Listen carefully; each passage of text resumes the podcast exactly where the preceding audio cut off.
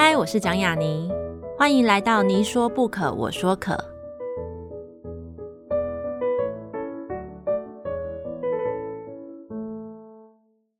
这个节目在爱听听抢先首播，欢迎大家关注我的节目。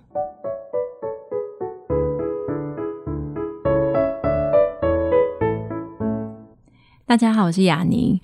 嗯，今天要聊的书是谢望林的两本书《转山》跟《走河》。我记得我第一次读谢望林的那个《转山》的前后时间，其实好像比他出版的时间跟我同辈人读他的时间晚上一点，因为是我自己在去完西藏的那一年之后，在因缘读到了这本书。因为在我自己去西藏之前，我其实是蛮有意识的去避免读类似的书。我觉得很容易，当你在去一个地方之前，你如果读到那个曾经有人去过那个地方，并且写得很好的时候，你一定会不免的觉得你的旅程总好像有那个人的身影在。所以我的读书心得可能会也有点不同于从一个旅程的方式看这本书。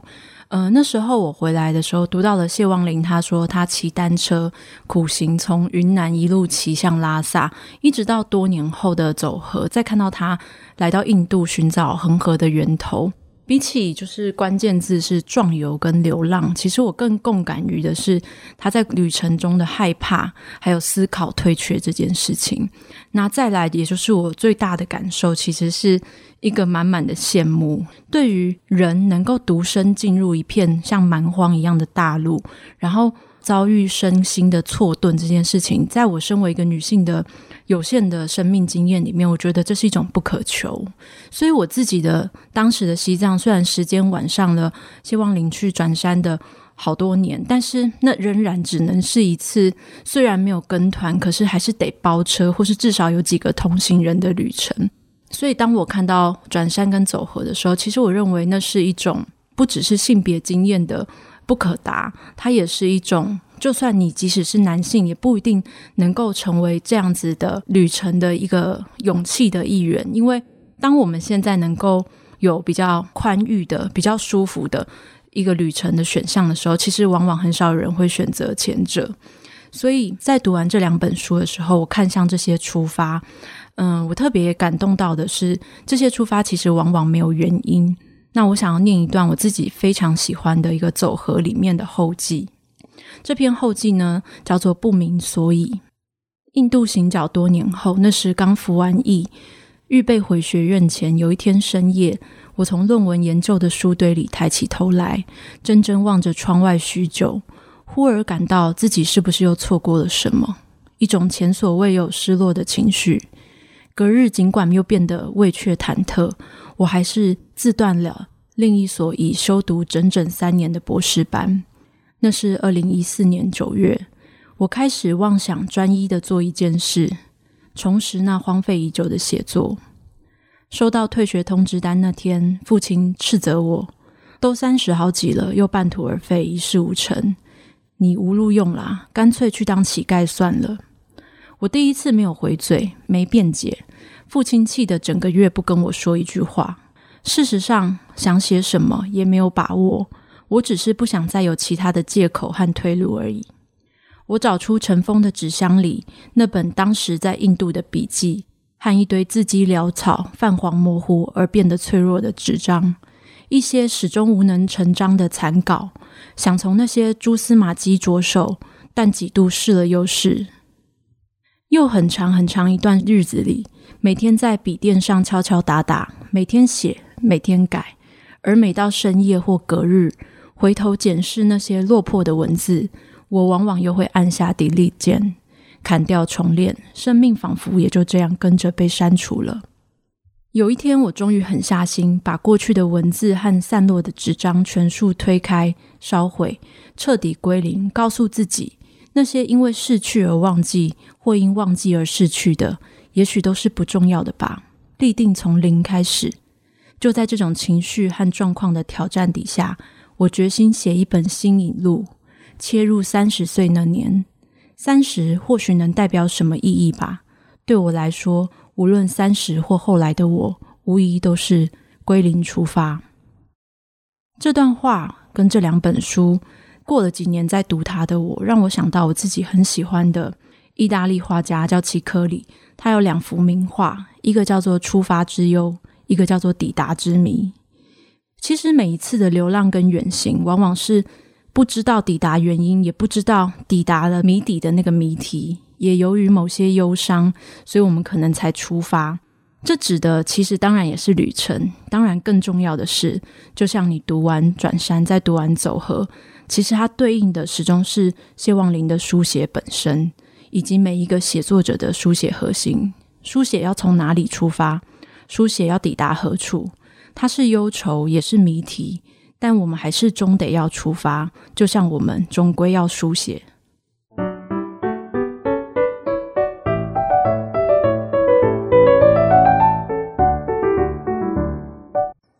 大家好，这里是你说不可，我说可，我是雅尼。今天请到的来宾呢，是写出《转山》跟《走河》的谢望林。我想要先在开始之前聊一聊我对谢望林这个人的第一印象。记得我第一次看到谢望林是在有一年在东华大学举办的印刻文艺营，那时候好像是一个很混乱的一个晚间的吃饭的场合，不知道为什么，就是吃一吃，我就听到有人说好像没有火车了。然后在这个慌乱的过程当中，就是一个吵杂，而似乎好像很多人要回家，有些人回不了家，然后有些人想要继续喝酒，有些人不想再喝的过程当中，有一个人一直是很沉默的，相对安静的坐在旁边。那时候。我就问别人说：“这位老师是？”然后他们就说：“是谢王林老师啊。”然后我想说：“哦，他真的比我想象的安静很多。”可是我就想到，我曾经在读《转身》的时候读到一句话，印象很深。其实它并不是什么重要的一个过程，它是说在成长的过程当中，或是走向中国，然后去转山。其实他不止去了转山，去西藏，他还去了非常多地方。他甚至去了长江三峡。嗯、这个很长的过程中，他他学会的是从。不太会说话，变得可以跟别人讲一些什么聊天的那个东西，我就想说，他不是说他学会了吗？但是不管如何，我们今天请来的就是这个不知道到底有没有学会聊天的过程的谢望林，让我们欢迎旺霖。呀，你好，各位听众朋友，大家好。这个映客的文艺营这个晚上，你还记得吗？我记得，我记得。哈，在你的印象中，那是一个什么样的夜晚？我觉得我大概有一点被灌醉。哦，原来原来是 对，因为就是就是跟呃一群前辈坐在一起，还有我刚好是属于那一桌年纪比较小的，哦，所以我就会比较嗯不敢说话，或是同桌的是像是高一峰哦，还还有那个楚安明先生哦，那真的是还有杨哲会被灌醉的，对，你们是最后面来的，对对对，所以你们坐在那边应该也很不自在，很不自在，哎，对。对对对，因为我跟就是吴小乐比较晚到，所以只剩那一桌。有位置，然后我们就心里面暗暗吃了一惊，所以我应该那时候应该是微醺的状态了。哦、嗯嗯，可能先跟你聊一聊这些有趣的事情，就像你提到刚刚这些前辈的一些大哥们，就是如果大家有看新版出的那个《转山》跟《走河》，你就会很震惊于那个推荐序的那个华丽的名单哦，对对，真的很惊人。嗯，对，就是。甚至有杨牧老师，然后还有张宏志老师，然后蒋勋啊，或是像林怀民老师这些前辈。但其实从他们的文字里面可以看到，他们都算是认识你的人。对对，那或许你可以跟大家聊聊，就是跟这些真正的老师们他们的那些因缘。其实也不好说，就是说到底有什么样的因缘。其实应该说最最早的因缘，应该都是从流浪者计划，云、嗯、门的流浪者计划开始。因为那个后来再加上后来的写作的关系，就跟那些老师有一些的互动，而且我我觉得那些老师应该都是属于比较照顾呃后辈的学生的长辈，所以都很愿意提供后辈一些帮忙，所以我也不敢说自己算是就是跟他们有什么认识，是说我都是受到他们的照顾跟教导的。像是杨牧老师，是因为你后来在东华，所以认识老师这样吗？对，呃，应该不是在东华，而是在政大。嗯，我从东华念了一年以后的，就是中国文学博士班，最后就休学嘛。嗯，哎，我就之后转到政大去。那那那时候杨牧老师是在政大任讲座教授，所以在那边刚好进去的时候，也就成为了他的助理这样子。嗯。嗯其实我自己会觉得像是这些老师们为你的字也写下了一些字，就是有些话其实是，呃，我认为其实是一个对你可能几年的一个观察的累积，或是对你写作的一个所谓的那种艰难状况的一个观察。所以这些话当中，就是你自己有没有觉得有什么话影响了你的写作？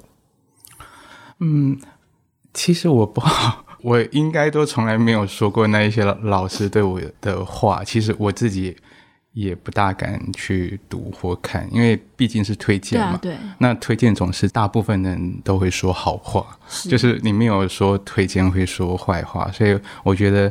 那些老师大概都说了一些比较肯定甚至期许的话。那林怀民老师跟蒋勋老师大概会是比较从呃生命成长的那个部分去谈起。那杨牧老师大概会是比较多从那个嗯，嗯着重在文字的部分，就比如说他会呃在里面找寻到一个诗的质地或诗的踪迹。嗯，张宏志先生大概会是从旅行加上文学的两个层面去谈。嗯、那至于说什么，其实他们的文字里面都有说。嗯，我觉得对我影响比较大的一句话，就是到现在为止，我还是会时常想起那个林怀民老师告诉我的说：“嗯，年轻的流浪是一辈子的养分。”嗯，那。当初我听到这一句话，他那时候跟我说的时候，其实，嗯，我并没有那么明白，而是要到很后来、很后来以后，就是甚至就是说流浪回来好几年，甚至到现在，其实有时候去想起，我觉得我自己好像没有经历过那一些，不管是在西藏或是印度的过程里面。我大概这辈子我应该不会写作吧，或是我就觉得，嗯，人生可能会面临一些问题的时候，常常会觉得撑不下去这样子。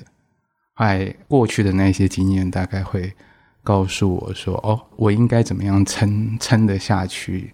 嗯，所以我觉得那一句话的提到的那个养分，大概会是在这里。嗯嗯，像我自己在观察，就是从。转山到走河过程当中，我认为应该是刚好是你就是在学院里面一阵子沉淀完，然后再把这个旅行从箱底翻出来再写过程。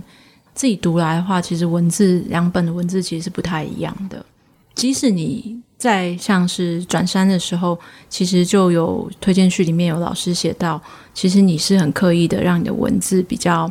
简洁，或者说所谓的收得干净一点。可是我觉得到了走合，其实这件事做得更多了。或许是我在想，那会不会是一个你在学院里面接触了什么，或是你在读到了什么，或是什么而变的一个过程？还或者它只是一个，因为你再经过了几年，所以你把情绪收得更干净了。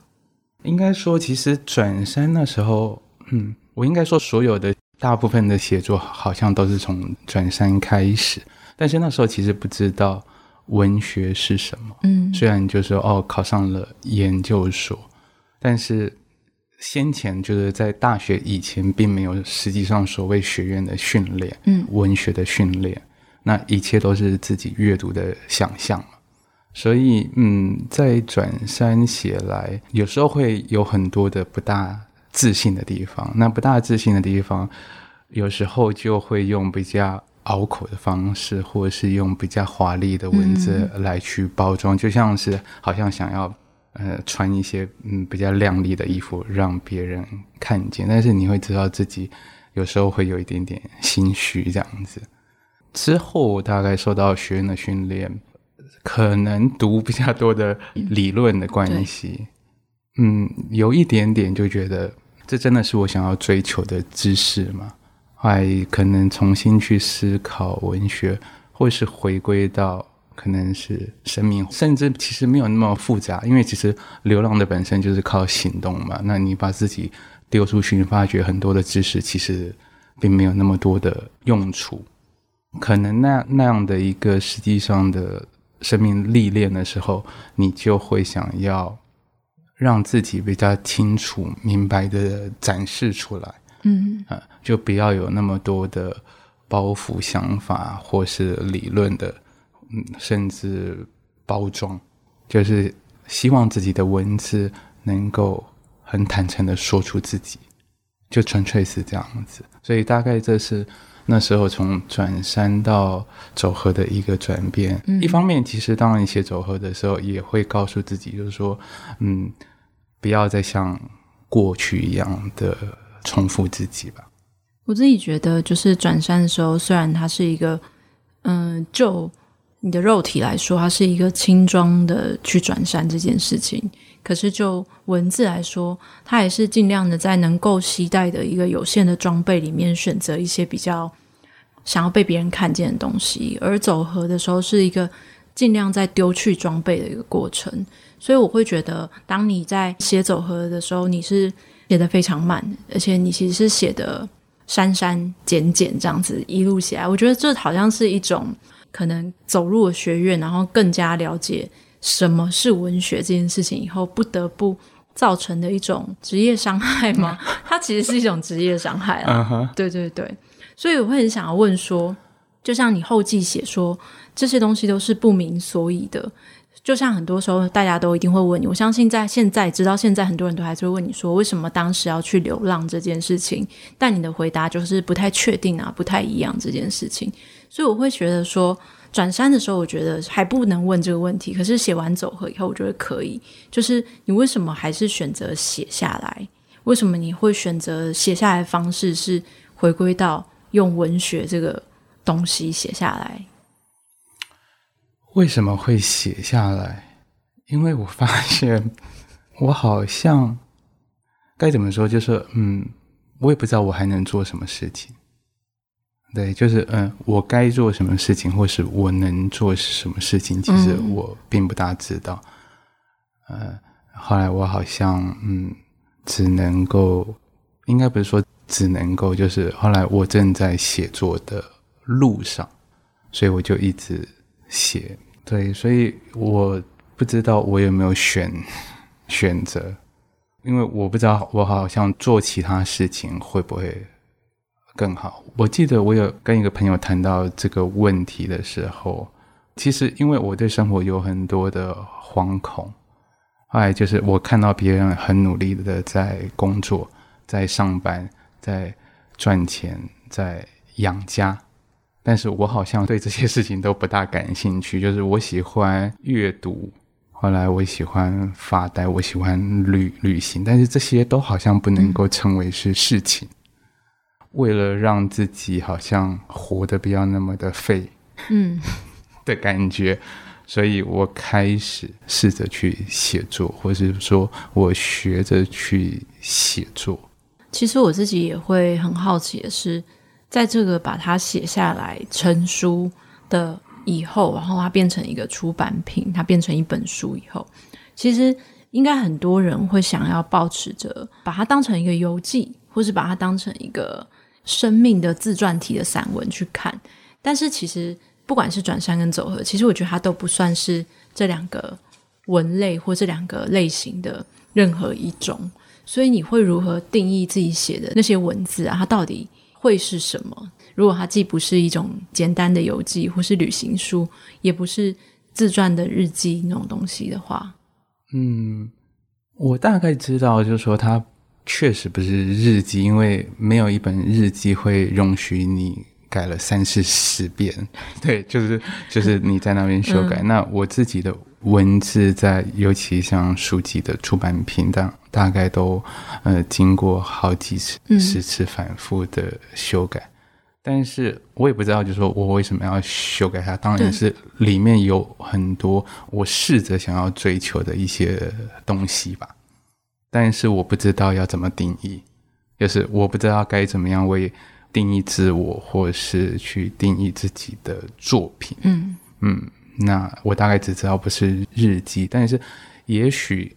嗯，我能说就是说我期许自己做到一些什么，就是嗯，可能我想要期许自己能掌握一些嗯文字的声音，就是它表达的一些声响。嗯、后来我想要去嗯，试着想要去嗯找到一些意象，或找到一些画面跟情感，甚至我希望自己在书写的过程里面找到一个全新的想法，一个观察新的世界的方式，这样子。嗯，我其实会很好奇一件事情，就是我们有时候会困于，就是，诶，我们写的这个记忆啊，它是不是真的是这样子？当时是这样发生的。然后，当你经过很多年拿出来再看，或是当你在写的过程当中又反复的去修改这段记忆，那它其实是不是已经不是在讨论它是不是真实这件事情了？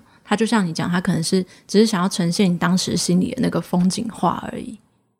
嗯，这个问题也曾经困扰我一段日子，因为刚开始的写作，其实我很想要一直回复那个过往的心情，对，就是所思所见所感。但是我之后发现，其实你在这样子，就是。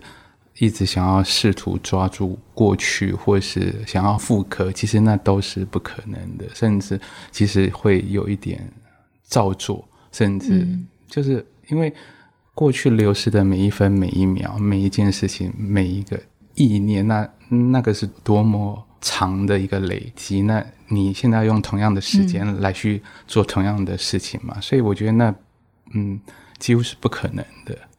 嗯，所以其实。在这样子的时候，那我有时候会问自己说：“那我是不是失了真？”这样子，就是在书写的过程。但是后来，其实这个问题随着书写就渐渐变淡。嗯、就是说，哦，嗯，其实我搞不好，我更就是就是说，他可能在我书写过去的记忆的时候，其实嗯，还必然包含了我现在在书写的思考的我。对，那就是其实它应该是有一种多重自我的存在。嗯、一个自我是就是说，嗯，过去的我，后来一个是现在的我。那我们两者其实虽然有时间差距，但是其实不停的在对话的。就是我很可能把，呃，就是虽然书写过去，但是是把现在的我拿去顶替过去的自己。嗯嗯，这个回答其实也是我在。看转山到走河的时候，其实觉得如果有人对书写这件事有兴趣，我觉得这是一个很值得大家做研究的地方。对对对，大家如果有人要做学术研究或者写论文的时候，可以把这件事放进去。我觉得这个就是过去我跟现在我这个东西跟真实这件事情，是一个如果你要研究散文，我觉得其实是一个不容错过一个题材啊，提供给各位 研究者分享。对，但是嗯，其实还有一个。比较有趣的问题，就是是我自己听说的啦。就是我曾经听说过，就是虽然你就是零八年出了转山以后，就是你因为转山卖得很好，所以其实你一定就是要一年到头，其实四处参加一些演讲或受邀，不管是讲旅行啊，还是讲转山这本书。然后我就有听说过，其实你到现在，其实你可能在每一次的新书发表会或对谈或演讲之前，你都会非常紧张，对，然后就是好像有时候会跟编辑两个人一起紧张这样子。就是我其实不太理解为什么，至少有上百场吧，应该有吧？有，对，为什么就是如果上百场所讲的跟动的内容不大，那为什么还是会紧张？嗯。会紧张，我觉得不知道是不是天生的关系。是什么星座呢？我是狮子座。狮子座应该是统治全场的人。我不知道，就是所以就是我姐说，就是我是狮子尾这样子，嗯、就是狮子后面是处女。对，所以就是就是一点都就是没有狮子的那一种 威严或霸气吧，就是、嗯、我也不知道是不是天生的，或是。可能是我，因为我有长时间都呃闭关在家，就是后来自己住在山上嘛，嗯、那又是一个人的生活，就是我并没有跟呃我父母同住，就是可能从十几岁开始就这样，所以嗯，嗯接触人的机会并不大多，就是说我唯一接触人可能就是真的就是在演讲，所以嗯嗯，虽然你会认为说那么多。有经历过那么多演讲，但是可能你每次把自己关着一段时间之后，再出出去的时候，其实说话都还是会有一些不适应，嗯、就是赶不上那个世世界的速度吧。所以我也不知道，就是说他到底是就是天生的环境，或是。后天的影响，所以我觉得你应该是听到吴小乐说的，对不对？对，因为你们合作演讲过一次。对，因为我们那时候对谈，我那时候我以为我不紧张的，嗯、但是我就是突然不知道为什么，就是生理作用发生了，就是开场前半个小时，我就开始手心冒汗。嗯，就是我以为我我可以比较老老成一点，比较不紧张，但是其实没有。但是我觉得有时候其实。紧张也是好的，嗯、因为就是他起码就是可以让我保有就是有一些敬畏之心吧。对对对，对，就是就是我对就是这些陌生人，就是不管是读者或是朋友，对，嗯，对，就是每一次的在讲都还是保持着一个想要把它讲好的一个心情。对，后来我也当然会希望有一些新的想法，嗯、而不是就说去照本宣科，一直在。复制就是有一个样板的答案，对对对，所以这大概是我其实呃比较就是会造成我紧张的一个原因。对，但我觉得这样其实非常好的一件事情，就是有点像是保持一种新鲜跟热情，因为有时候就是在一些场合，你听到第二次、第三次同一个人演讲，你会觉得你完全知道他接下来要讲什么样的故事，而且当中还带了一点油条，然后那时候你就会觉得可惜呀、啊，就是 可惜呀、啊。但是我觉得紧张是一个很很新鲜的一个情绪啦，对。可是我其实很好奇的是，那如果是在比较私密的、没有观众的那种文学社交场合上，你会还会紧张吗？比如说跟出版社啊，或是那种夜谈啊，或是像啊像文艺营那种，嗯。大概也还是会，就是我发现可能在某一些的文学场合，我会紧张，但是我那个紧张会比较压抑，嗯，就是我会尽量的压抑，让别人看不出来，但是我可能会后我通常都会虚脱，嗯，就是那紧张的原因是，其实跟我自己的场子其实有一点类似，但是我觉得，嗯。搞砸自己的场子还没关系，就是你搞砸别人的场子，后来去谈别人的主题的时候，我我会觉得那个压力是更大的。对，嗯、如果真的硬要让我选搞砸别人的跟搞砸自己的，我觉得就是我还是会选择搞砸别人的。啊、不是，嗯、因为自己的就是，尤其是如果没有对谈者，是，那你就是你会很直面的，就是想要跟那些可能因为读了你作品而慕名而来的人。你会让他们的就是一切幻灭，嗯、那种感觉我会觉得我承受不了。但是我搞砸别人的，我就是会觉得没关系，因为幻灭的是别人。嗯哼，对对对，但是最好都不要搞砸了。对对对对对，对。所以其实同样的，就像你讲，其实你在山上住了很久，对对，然后所以你一定会有一种，不管一年要讲几场，它始终会有一种从自己的地方到。很像人间的那种感觉，是但是我其实是想要说，相对于流浪这件事情呢、啊，因为过去可能我们很多人在这两年之前，大家可能都可以选择偶尔去流浪，或是偶尔躲起来，或是偶尔如何。可是因为现在这两年就是因为疫情嘛，嗯，所以我们大家都变得好像在自己的，尤其是这半年，就好像在自己的山里面生活。我因为你两种生活形态，其实你都。算是有非常丰富的经验，就是一种是所谓的流浪，一种是所谓的固守或是滞留，滞留在某处这种东西。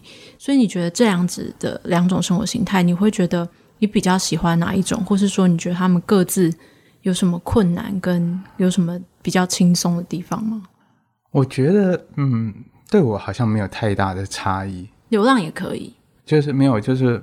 不流浪其实也可以，可以，就是我觉得流浪反而比较像是一种心理的状态，就是它不仅只是一个行动层面，嗯，所以像这两年就是比较大的差别，让就是没有办法去外头户外流浪，但是因为其实我自己的生活就是，比如说啊，之前是一年出去外面三个月、四个月，但是其实我有八个月基本上是。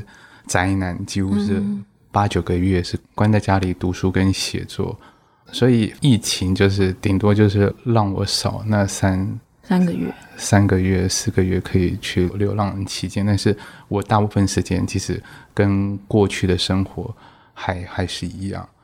我觉得比较大的差异，大概就觉得说，哦，可能是因为疫情的关系，突然会有一种心理的感觉，就会、嗯、因为就是我必须还是要出去采买，后来必须要要出去倒垃圾，那我就觉得，哎，看到新闻知道有那么多的人染疫嘛，所以我也会就觉得说，哎，那我怎么能幸免于难这样子？所以我就会变得就是说，嗯。我自己觉得还好，就自己染疫没关系，但是我就会变得就是我不敢回家。哦，你说回父母亲的家？对，就是不敢去看父母亲，或是不敢去看就是比较有小孩的地方。嗯、那还有一个比较大的差异就是，我可能过得有点像游魂的生活。嗯，因为就是禁止外出嘛，但是禁止外出的时候，嗯、呃，可能是因为住在比较偏远的地方，所以我有时候我会半夜出门，就是无人的时候。嗯对，后来我就会就是在黑夜当中，就是别人看不到我的时候，我就走出门，我就可以一个人到山里面，就是去走步道。嗯，深夜走步道。对对对对对，就是深夜走步道，甚至会在就是海滩，可能就是自己一个人到海滩，后来确定没有人的时候，在那边就只有我一个。后来那会不会吓到别人？我，我就在那边行走。应该不会，因为没有人。对对 对对对，就是就是确确实是没有人的环境。后来甚至我记得我有跟一个朋友说，就是我、嗯、我那时候在海滩，后来突然想说，哎，都没有人，那我干嘛要穿衣服？反正也没有人看见 我这样子。对，嗯。后来我朋友就问我说：“你有那么压抑吗？”我说：“这这不是压抑的问题，这是应该回归自然的问题。”他他就问我说：“那那你裸体的时候，你有戴？”口罩吗？你朋友好奇怪哦。对对，就是。但我觉得在那个时候选择穿衣服，可能是因为会冷。嗯哼，对，是，对，就是我可能就是多了一项这个嗜好，就是到深夜时分。你说在这两年行。对对，后来就是半夜的时候，可能一两点，后来就是在某一条步、嗯、步道里面走路。那我其实，在读转山走河到。刚听你讲完这件事情，其实我有一直有一个不是那么文学，但藏在我心中的疑问，想要问你，就是呃，我自己去西藏经验是有到一个地方小城叫定日，然后在那边的时候，我就觉得有一点可怕，因为就是他们城就城镇是没有电的，所以要用发电机。然后你是要去珠峰吗？对对对，嗯、要去大本营的时候，嗯、后来。在那边的时候，我就发生一件事情，然后这件事情我就是在看你的书的时候，我就觉得说奇怪，你为什么都没有写到类似的感受？就是一个深夜没有电，然后我跟我同行的朋友他就做梦，就起来一身冷汗，他就说他梦到我变成了鬼，我就说你怎么知道我变成了鬼？他就说他梦到我在梦里面醒来，跟他开始讲藏文，他就说他知道我的身体里面不是我，然后我就觉得就是你在一个没有电的。小城的凌晨五点跟我讲这件事情，而且变成鬼的是我，不是你，我真的觉得就是很不是朋友。但是在读你的过程当中，我会觉得说，如果今天是我一个人走到，不管是山或是最偏远的河的源头，它其实也是山，在那些地方只有自己一个人的时候，你不会有一种山里面有什么吗？我一个人在这里睡着，我会不会遇到除了可怕的人之外的其他可怕的存在？嗯，就是鬼啦。其实我想说，就是鬼。好像没有特别，就是我如果要这样说，好像要敲木头。就是我自己走那么多的夜路的时候，我好像没有特别遇到这样的情况。我我我通常都是看到人的时候，反而会因为人更可怕。对对，不是说人会可怕，因为有时候我自己走到觉得。应该是没有人的地方，会就觉得不可思议。嗯嗯，对，就是我预期不会有别人，但是突然出现一个人，那其实也蛮惊讶的。会蛮惊讶，或就是我比较没有可能看到那个的东西，但是可能会看到坟墓，或者是看到这些也没问题，尸体这样子。嗯、对，但这大概是我比较恐怖的一个经验吧。所以你心里会有，就是因为这种的比较灵异的，或是比较。对未知存在的那种恐惧而不敢往下走的时候嘛，其实是没有的。嗯，没有诶，就是不会有一个比较明显的东西去阻挠我，甚至我觉得，我如果看到那个阻力越大，嗯、我可见的那个阻力越大，我可能会越想要走。就是不知道为什么，就是反而我好像如果没有没有遇到一些阻碍的时候，我好像走不下去，嗯，就突然一点斗志都没有。后来因为你毕竟中毒了三天，然后你还是继续往下骑，这样，对你好像就觉得好像有一些东西，你就觉得哎，好像已经有某一种濒临极限的状态了。你那时候就会那种赌徒的性格就出来了，嗯，后来你就想要就是。开始拿一些东西来去搏一下，这样子。所以当然还是希望在未来，如果能继续出去的话，我觉得不要遇到还是比较好。对，就是不管是不好的人或是不好的存在，对对对。是，但是我觉得有时候那个好像也变成是就是一个部分吧。嗯嗯嗯。比较坦然的去面对它。其实我也不大知道。嗯，对。但我自己的经验是，那时候我很害怕，然后后来就。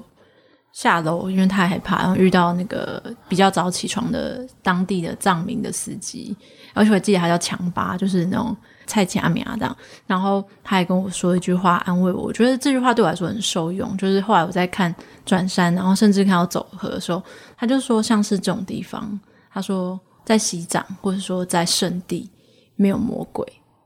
嗯哼，然后他用魔鬼这两个字，我就觉得，哦，我就觉得很放心。但是其实我自己都还是，因为可能我常常会在自然的环境下，就是我不管就是有没有遇到可能，但是我做一些动作的时候，比如说我需要上厕所，对。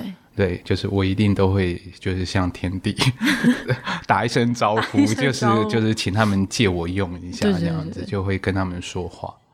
就是我会说说出来，而不是只是心中默念。嗯，嗯哦，你会说出来？对，就是我会跟他说不好意思，我借个光这样子。嗯，嗯在台湾也会吗？在台湾会，就是只要在自然环境下，就是可能要放尿吧，这样子、嗯、都会。嗯、对对，但其实还有另外一个好奇是，其实像是我觉得以两本书做分界，它其实刚好代表你是。